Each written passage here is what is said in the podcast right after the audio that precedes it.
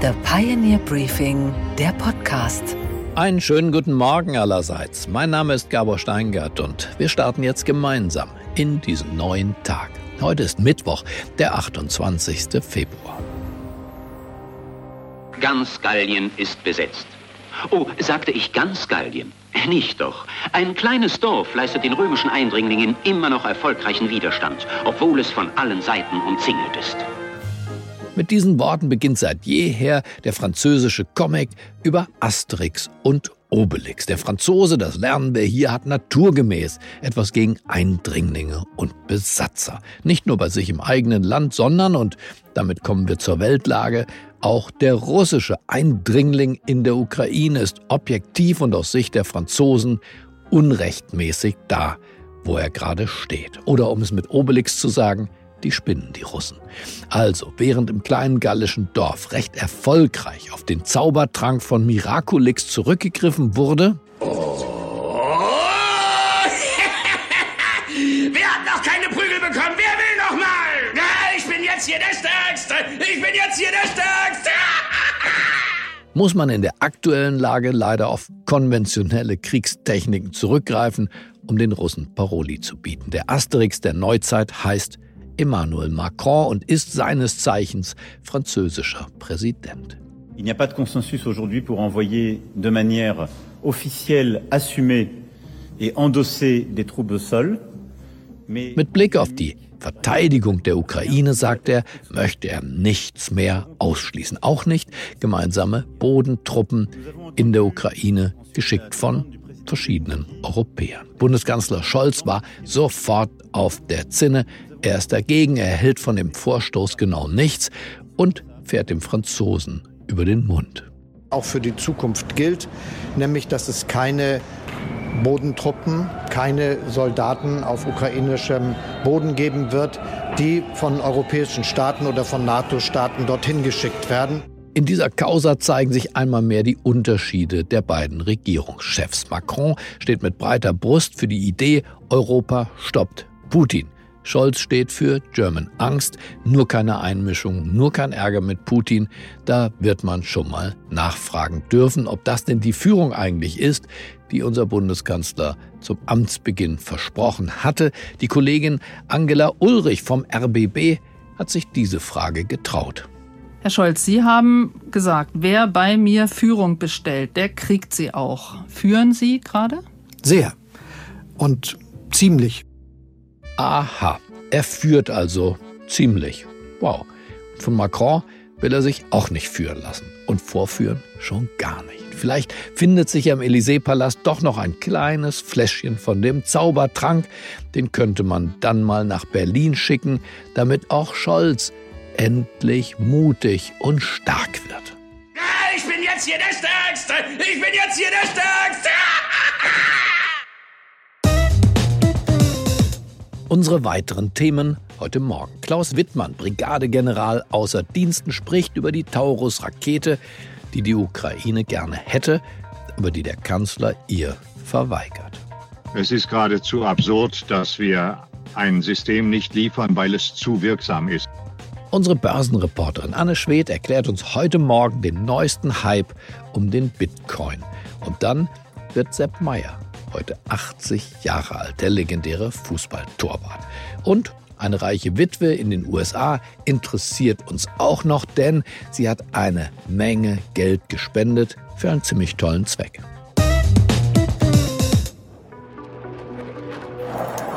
Der Taurus ist ein Flugkörper, wird von Kampfflugzeugen abgeworfen, fliegt rund 500 Kilometer weit, findet und zerstört sein Ziel selbstständig. Dieses Erklärvideo der Bundeswehr auf YouTube, das zeigt, worum es hier geht. Die Wunderwaffe Taurus, technologisch ein Präzisionswerkzeug, der selbstfliegende Killer.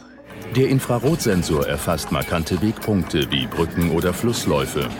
Satellitennavigation mittels GPS. Gegen Bunker steigt Taurus steil aus der Deckung und schlägt mit hoher Bewegungsenergie ein. Die Absage des Bundeskanzlers der Ukraine, die gewünschten Taurus-Raketen zu liefern, ist ein Politikum. Seine Begründung lautet, Eine Lieferung gehe auch deswegen nicht, weil deutsche Soldaten dann eingesetzt werden müssten, um diese Taurus-Raketen zu programmieren und zu navigieren.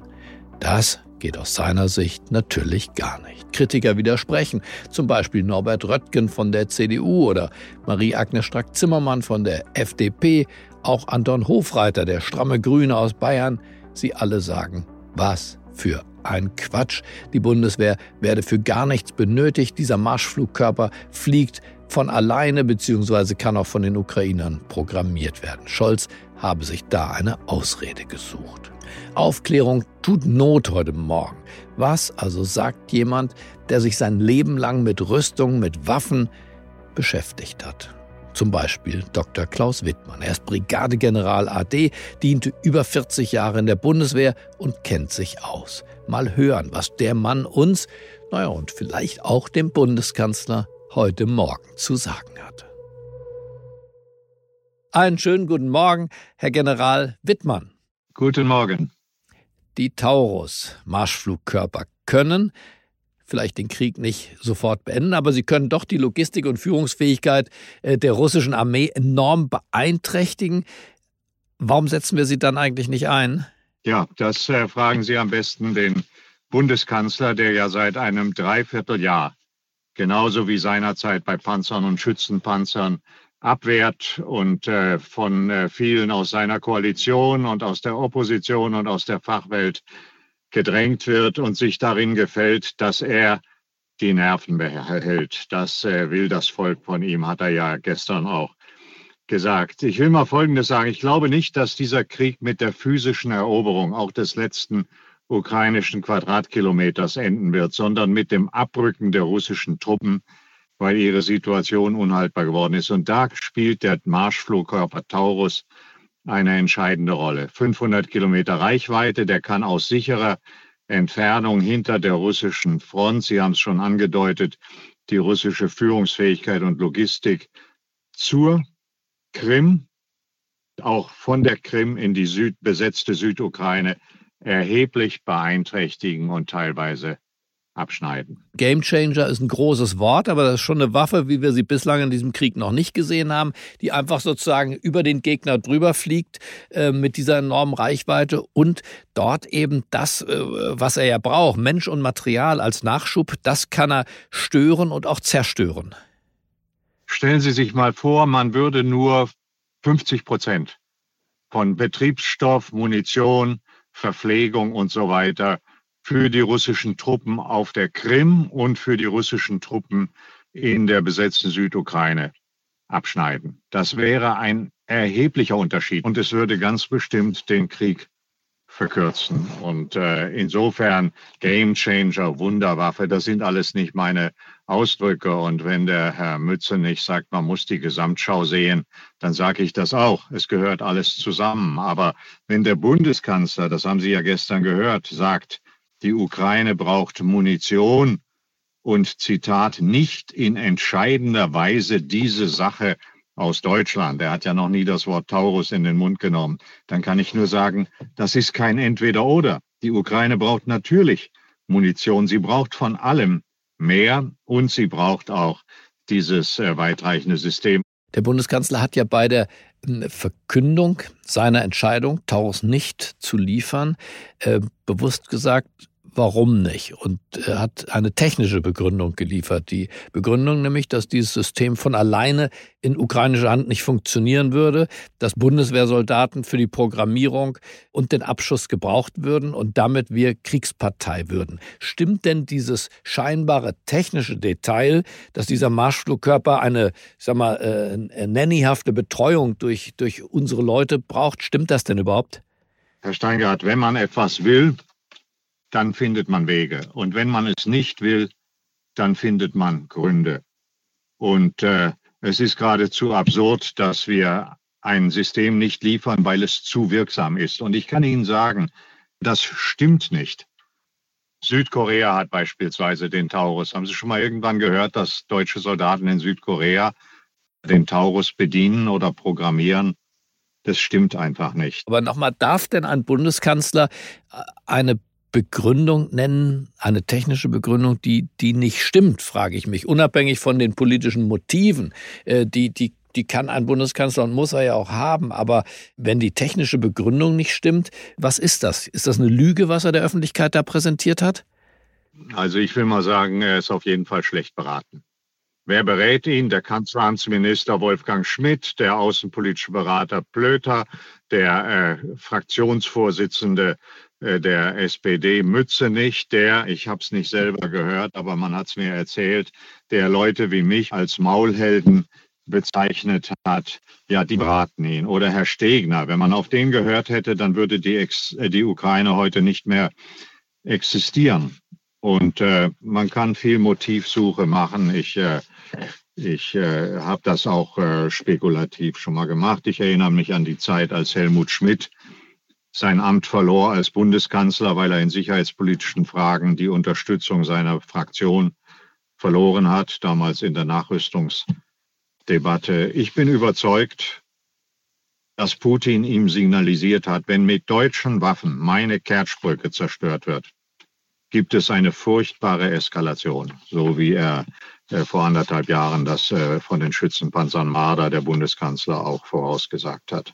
Das heißt aber, Sie glauben, der Bundeskanzler lässt sich von Putin ins Boxhorn jagen, um nicht zu sagen erpressen? Also ich glaube jedenfalls, dass Putin ihn für erpressbar hält. Erinnern Sie sich an die Spiegel-Titelstory schon wenige äh, Wochen oder Monate nach der Eskalation. Wovor haben Sie Angst, Herr Bundeskanzler? Ja, da ging es um die Atomkriegsangst und die Eskalationsfurcht, die da herrschte. Und äh, damit spielt Putin. Davon bin ich ganz überzeugt. Und äh, es gibt äh, Leute, die sagen, der Kanzler hat mehr Sorge, dass Putin verliert, als dass die Ukraine verliert. Andererseits hat er ja in München bei der Sicherheitskonferenz wirklich starke Worte gesagt. Sich ohne Sicherheit ist alles nichts und über den Charakter des russischen Regimes und dass Putin keinen Erfolg haben darf. Aber ich sehe hier wirklich äh, starkes Reden und furchtsames Handeln. Und will ein Teil der, der Wähler möglicherweise ja auch nicht mehr Waffen liefern, auch nicht mehr involviert sein in diesen Krieg. Vielleicht nimmt der Bundeskanzler auch darauf Rücksicht. Die Frage ist ja, das Ende, hat er ja gestern hat er ja gestern gesagt. Das haben Sie ja, ja. gehört, nicht? Da sagt er, ein Drittel der Deutschen wollen das nicht, aber äh, nach den äh, derzeitigen Umfragen die Mehrheit der Deutschen ist der Meinung, man muss es tun und dann muss man die öffentliche Meinung natürlich auch führen und nicht nur hinterherlaufen. Glauben Sie denn, dass der Kanzler recht hat mit der Befürchtung, dass tatsächlich was Furchtbares passieren würde? Ist das auch Ihre Einschätzung und die Ihrer militärischen Kollegen, dass die russische Armee was dann tun würde? Bis nach Berlin vormarschieren? Nein. Ich glaube, dass Putin eskaliert, wie er will, unabhängig von dem, was wir tun oder nicht tun. Das hängt nur von seinen Zielen ab und die Ziele sind die Vernichtung der Ukraine, das Umstülpen der Weltordnung. Er äh, kämpft nach seiner äh, Einbildung oder nach seiner Propaganda in der Ukraine gegen die aggressive NATO. Und äh, wenn er in der Ukraine gewinnt, dann wird er dort nicht Halt machen. Das heißt aber, wir müssten eine andere Entscheidung haben und Taurus müsste gerade genau deshalb geliefert werden, damit dieser Krieg eben nicht weiter in Richtung Berlin vorrückt äh, und auch nicht den Kriegsherrn ermuntert, auch nur eine Nacht daran zu denken, sondern diese Träume äh, müssten eigentlich gestoppt äh, und in einen Albtraum für ihn verwandelt werden. Das ist das, was Sie sagen. Absolut. Putin versteht nur die Sprache der Stärke. Das ist das, womit er sozialisiert worden ist und im KGB hochgekommen ist. Und wenn ich mir vorstelle, wie Putin und seine Generale im Augenblick hoch erfreut sein müssen, dass sie mit dieser Bedrohung von äh, Führung und Nachschub durch eine so potente Waffe nicht rechnen müssen und gewissermaßen das Wort des deutschen Kanzlers darauf haben, dann, äh, dann, äh, dann bin ich sehr frustriert. Herr General Wittmann, ich glaube, dass wir an dieser Stelle mit Ihnen in Betroffenheit vereint sind über Ihre Analyse, die Sie uns äh, nicht erspart haben und auch gar nicht ersparen sollten. Ich bedanke mich für die Offenheit. Ja, ich danke Ihnen für die Gelegenheit. Und was ist heute an den Finanzmärkten los? Da wundert man sich, dass der Bitcoin so hoch fliegt. Die Gründe dafür, die kennt unsere Krypto-Expertin in New York, Anne Schwedt. Einen wunderschönen guten Morgen, Anne. Guten Morgen, Gabor. Die Geschichte des Bitcoins ist ja eine Geschichte des Aufs und des Abs. Zuletzt ging es steil nach oben. Sag uns, Anne, was ist da los? Ja, genau. Bitcoin schaffte es zeitweise gestern über die 75.000 Dollar Marke. Das war zuletzt im Dezember 2021 der Fall. Experten sehen jetzt, wie Bitcoin seinen Allzeithoch von November 2021 von etwas über 69.000 Dollar so langsam ins Visier nimmt und möglicherweise antesten und sogar durchbrechen wird. Am Montag hat es ja schon Plus von 7% gegeben, nachdem die Woche davor doch eher eine Seitwärtsbewegung war. Im Prinzip gibt es zwei Faktoren, die den Bitcoin-Preis momentan nach oben treiben. Zum einen eben diese Zulassung des Bitcoin Spot ETFs Anfang des Jahres. Seither ist der Bitcoin-Preis um rund 25% gestiegen, einfach weil die Nachfrage gestiegen ist. Und dann steht ja im April das sogenannte Halving an, was die Angebotsmenge noch zusätzlich verknappen wird und deshalb auch in der Vergangenheit immer zu Kursrallies geführt hat. Einige Wall Street Analysten sehen den Bitcoin-Preis bis 2025 auf möglicherweise 200.000 Dollar ansteigen. Also auf jeden Fall super spannend.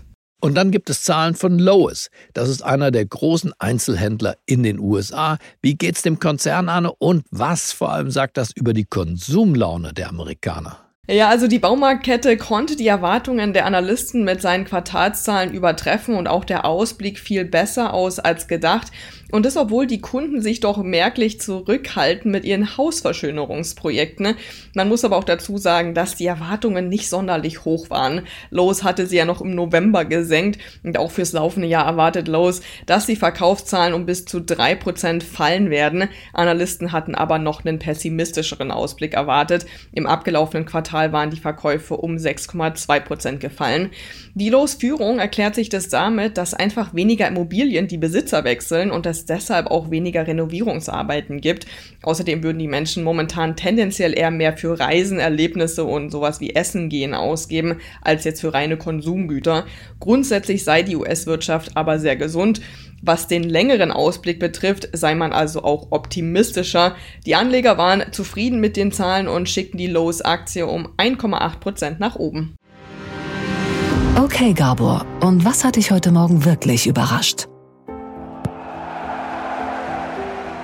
Dass die Katze von Ansing heute schon 80 Jahre alt wird. Ansing, muss man wissen, liegt 22 Kilometer östlich von München und ist der Geburtsort von Sepp Meyer, der sich als Torwart stets so geschmeidig wie eine Katze bewegte und daher von den Fans diesen Spitznamen bekam. Naja, an Selbstvertrauen hat es dem Mann ohnehin nie gemangelt.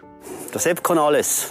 Ich bin nur eine Kultfigur, ganz einfach. Sepp Meyer, die Torwartlegende vom FC Bayern und der deutschen Fußballnationalmannschaft. 1974, wir erinnern uns, da stand er im WM-Finale gegen Holland. Er stand zwischen den Pfosten und musste teilweise hart einstecken. Hier kommt die Flanke hoch vor das Tor. Nachschussmöglichkeit für Rensenbrink und Meyer hält den Ball. Rolf ist bei ihm und tritt ein wenig nach gegen den Torwart. Das war nicht nötig, das war eine ziemlich harte Attacke.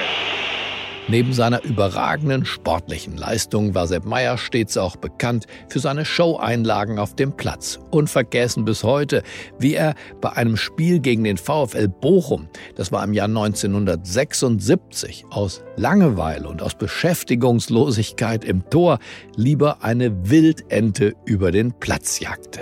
Während Müller einen Elfmeter herausholt, entdeckt Meyer aber eine verirrte Ente auf dem Spielfeld und während Bomber Müller zum 4 zu 0 Endstand verwandelt, setzt die Katze von Anzing zum Sprung an. Zum Vergnügen der Zuschauer ist die Ente auf Zack und entwischt. Wenn das Spiel langweilig sei, müsse man die Leute eben anders unterhalten. Würdigt Tiersport 1 nochmal diese Einlage des Kultkeepers. Wir sagen herzlichen Glückwunsch, lieber Sepp Meier. Er selbst will heute, das hat er gesagt, auf den Golfplatz. Und von sich behauptet er, ich habe noch keine Ersatzteile in mir, keine Brille und kein Hörrohr. Ich bin weiter geschmeidig. Und was, Gabor, geht eigentlich gar nicht?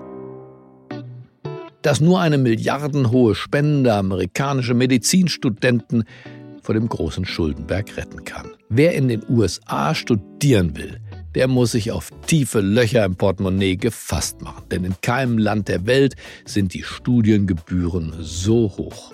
I have $69,812. $47,000. $90,000. $35,000. $350,000. $60,000 worth of student loans. Beklagen hier betroffene Studenten. Das hat auch eine ehemalige Professorin des Albert Einstein College of Medicine gewusst und einen Entschluss gefasst, der für die Studierenden tja, von schicksalshafter Bedeutung ist. I'm happy to share with you that starting in August this year, the Albert Einstein College of Medicine will be tuition free. Die Studenten können es kaum fassen. Ihre Spende von sage und schreibe einer Milliarde US-Dollar für das College bedeutet zunächst mal keine Studiengebühren für alle. Für alle, die diese medizinische Fakultät derzeit besuchen. Die Spende erlässt jedem Studenten Gebühren in Höhe von rund 60.000 Dollar pro Jahr. Das Ganze ist die größte Spende dieser Art in der Geschichte der Vereinigten Staaten. Und woher kommt das Geld? Naja, aus dem Vermögen ihres verstorbenen Mannes, einem Wall Street Broker. Es braucht mehr solche Broker und vielleicht mehr solche Witwen. Jedenfalls, diese Studenten haben Glück gehabt, sie können der Schuldenfalle entfliehen. Enrique Iglesias, der hat's gewusst und vertont und produziert. Escape.